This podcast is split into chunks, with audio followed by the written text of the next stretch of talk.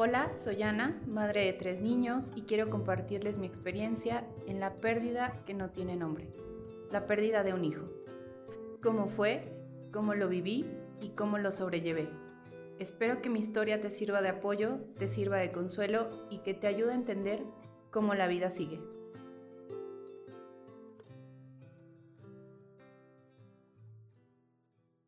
Empezó mi rol de mamá después de tres años de estar en la incertidumbre de cómo iba a ser.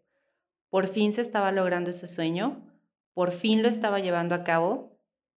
Realmente no me costó mucho trabajo. Mm, siempre tuve la ayuda de mi mamá, mi mamá es enfermera, entonces realmente tenía una ayuda muy, muy, muy, muy grande porque me explicó todo, me enseñó a bañarla, a cambiarla, a ponerle el pañal, a sacarle el aire. Y Lucy fue una bebé que no me dio problemas. La verdad, ella comía muy bien, era como un reloj. Cada tres horas no lloraba, solo hacía ruidos. Yo sabía que le tenía que dar de comer. Nunca tuve un problema de un cólico con ella. Nunca se me puso mal. Entonces, esa parte de, de la maternidad fue fácil, por así decirlo, porque no me costó tanto trabajo como yo pensé que, que iba a costarme, que sí había muchos miedos. El famosísimo miedo de la muerte de cuna, bueno, yo lo tenía metido entre las cejas. Entonces, los primeros dos o tres meses que, estuvo Luciana conmigo, creo que no dormía yo de estar cuidando que si respirara, que se moviera, pero realmente siempre tuvo un ritmo de sueño muy, pues muy puntual. Entonces nos fuimos acoplando las dos a ese estilo, a ese ritmo y siempre, siempre cumpliendo sus horarios y yo siempre tranquila porque ella estaba bien. Sus citas con el pediatra iba muy bien en talla, iba muy bien en peso.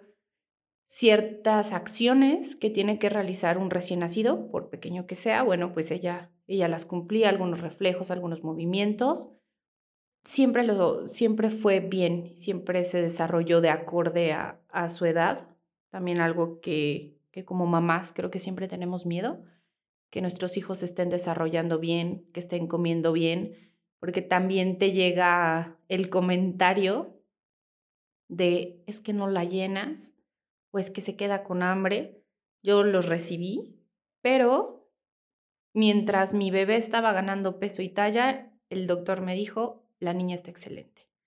Sácate esas ideas de que no la llena, sácate esas ideas de que ocupa fórmula porque no es así, ella está bien, yo pude amamantar, hay mamás que por varias circunstancias no pueden hacerlo, tampoco tienen que sentirse mal por ello, recuerden que todos los cuerpos funcionan muy diferente, el mío me permitió amamantar a mi hija por un año, entonces nos fue bien.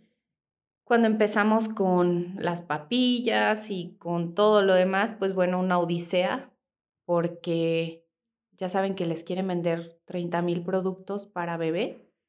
Y como somos inexpertas, todos queremos comprar. Pero realmente yo con el, un vasito pequeño que te venden para, para la licuadora, que le pones las mismas aspas, estuve haciendo su comida y fue perfecto, me dio todo el resultado, no ocupé de más. Y repito, se fue desarrollando bien, empezó a balbucear, empezó a gatear, empezó a caminar y la primera vez que escuché mamá, bueno, se me vinieron mil cosas a la cabeza. Obviamente una emoción y un gusto tremendo, pero en mi mente siempre estaba Sophie. El cómo habría sido con Sophie, el qué sería si Sophie estuviera ya con nosotros, cómo hubiera aceptado a su hermana, cómo la hubiera recibido, si se estarían llevando bien o se estarían llevando mal. Cabe mencionar que no era algo que me impidiera recibir o aceptar lo que tenía con Lucy. No es así. Simplemente que cuando tienes ya la pérdida de un hijo, sin duda es algo que te va a acompañar toda la vida y todos los días de tu vida. No quitando o no restando importancia a los hijos que, que tenemos o se nos han dado o que hemos logrado, pero siempre está ese recuerdo, siempre está la añoranza y el pensar de qué sería si estuviera ese bebé. Pasó el tiempo, Luciana pues ya caminaba, ya hablaba, y más o menos cuando Luciana tenía un año y medio, quisimos intentar otra vez quedar embarazados, pero no nos fue bien, no quedaba yo embarazada, lo dejamos y un, día empecé a sentir yo mucho sueño y mucho cansancio. Me hice una prueba de embarazo, la cual dio positiva. Saqué mi cita con mi ginecólogo. Cuando llegué a, revisión tenía ocho semanas, pero me mencionó que se veía una manchita negra, que podían ser dos, o que se estaba terminando de implantar o que era una parte que estaba por desprenderse. A lo que me dijo, reposo absoluto. Eso fue un viernes, lo recuerdo muy bien.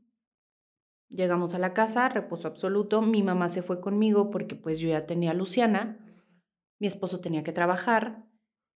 Entonces mi mamá se fue para cuidarme y estuve viernes en reposo. El sábado empecé con un sangrado y pues bueno, el domingo tuve un sangrado muy muy fuerte. Le marqué a mi médico, me dijo no se mueva, ahí quédese en cama, se va a parar para lo básico y la reviso mañana temprano. Pues el lunes fui a, revisión con mi ginecólogo y cuando me hizo el ultrasonido ya no había bebé. En ese sangrado que yo tuve el domingo, había perdido a mi bebé y no me había dado cuenta. ¿Qué volví a sentir?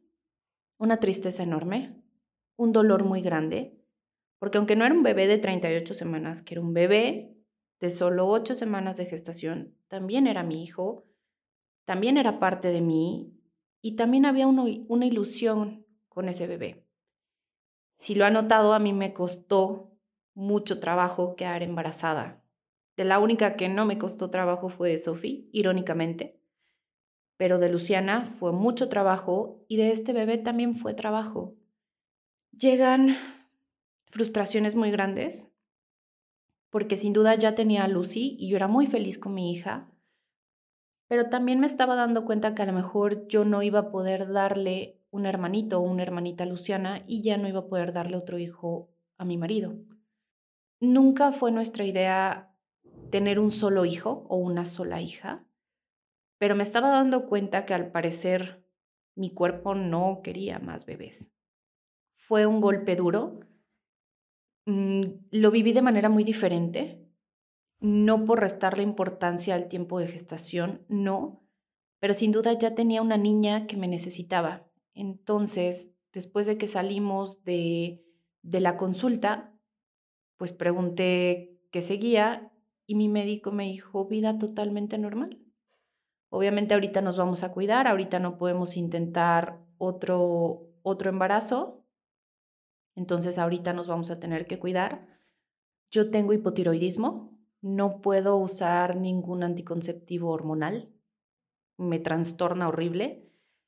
Entonces el que se tenía que, que cuidar, pues era mi marido. Pues bueno, así estuvimos llevándola. Nos sentíamos bien y a la vez mal, por lo que les mencioné anteriormente, de que no podíamos ya tener otro bebé, pero ambos estábamos contentos con Luciana, eh, como en su capítulo, pues era la luz y sigue siendo la luz de nuestra vida, sigue siendo ese famoso bebé arcoíris que se le llama al que llega después de una pérdida, que iluminó nuestros días, iluminó nuestra vida, iluminó nuestros momentos, nos ha hecho pasar grandes satisfacciones. Gracias a Dios nunca hemos tenido un susto con ella. No he sabido qué es que se parta la cabeza, que se rompa algo, jamás. Ha sido una niña muy tranquila, una niña que piensa bastante bien las cosas antes de hacerlas. Entonces, fue, fue nuestro soporte por, por todo ese tiempo y nos ayudó sin duda a pasar ese trago amargo de haber perdido al bebé. Yo seguí trabajando, seguí enfocada en, en Luciana, pero ¿qué pasaba con nuestra relación de pareja? Estaba yo tan enfocada en ser mamá que me estaba olvidando de ser esposa. Y nuestra relación se empezó a fracturar.